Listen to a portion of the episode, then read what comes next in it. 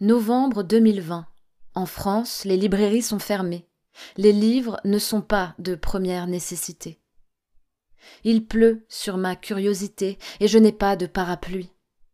Perdre de quoi m'évader entre quatre murs, c'est me brouiller la vie. Alors ok, je peux mater Netflix avec un pastis, mais je préfère le silence profond d'un alphabet qui danse au rythme de comment mes yeux le fixent.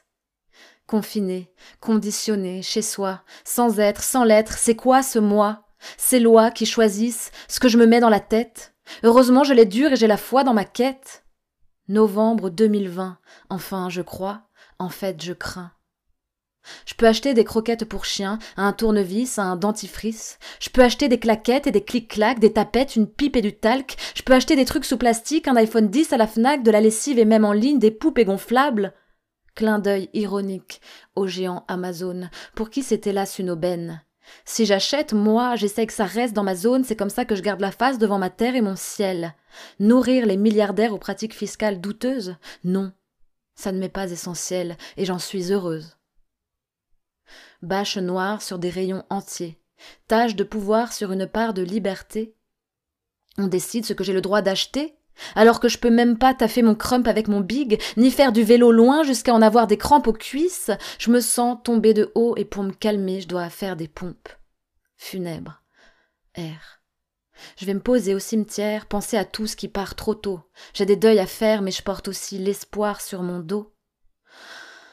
Je respire. Pour ça, je continue ce qui m'inspire. Délire, de l'heure, lire, délecte. Je soutiens les libraires via l'option click and collect. J'y vais tout à l'heure, même si c'est hors du rayon d'un kilomètre. Pour moi, l'or gît dans les lettres et l'or rage dans les livres. J'ai commandé un bouquin sur les femmes vikings. Vous allez voir demain comment je me bats sur le ring.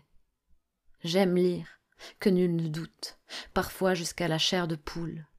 J'ai commencé petite quand je voulais grandir plus vite. Huit piges, à la Bibli, je prenais des livres au point noir pour tomber exprès sur des phrases qui n'étaient pas de mon âge. Désolée, maman. Tu pensais que j'étais surdouée, mais j'étais juste stratégique. Lire. Lire pour sortir d'une réalité qui dérange, comprendre ce qui démange et s'apaiser. Prendre plaisir, s'évader, ne pas rester façonné par ce qu'on nous apprend à l'école, courir nu avec son baluchon libre, vivante, briser les codes, entrer dans des univers inconnus, le cœur qui bat ou en mode détente, le corps qui se bat contre les peurs alarmantes, peaufiner sa tolérance. Me couper le doigt avec une page par mégarde et tacher de sang l'endroit où je m'arrêterai pour ce soir. Parcourir des yeux une scène érotique et comprendre que le porno, c'est pas l'unique technique. Déconstruire, s'éduquer, renforcer l'empathie, chialer parce que je pensais qu'il s'aimerait toute une vie, chercher l'origine d'un mot étranger, découvrir un pays via ses auteurs et vérités.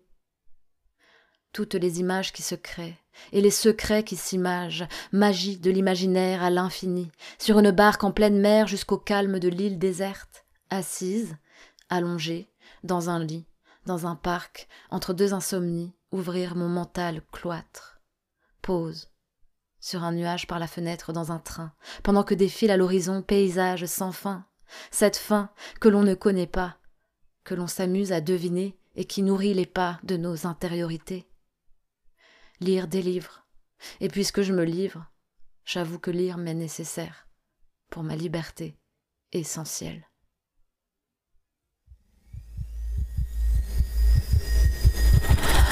Souffle. Les cavalcades.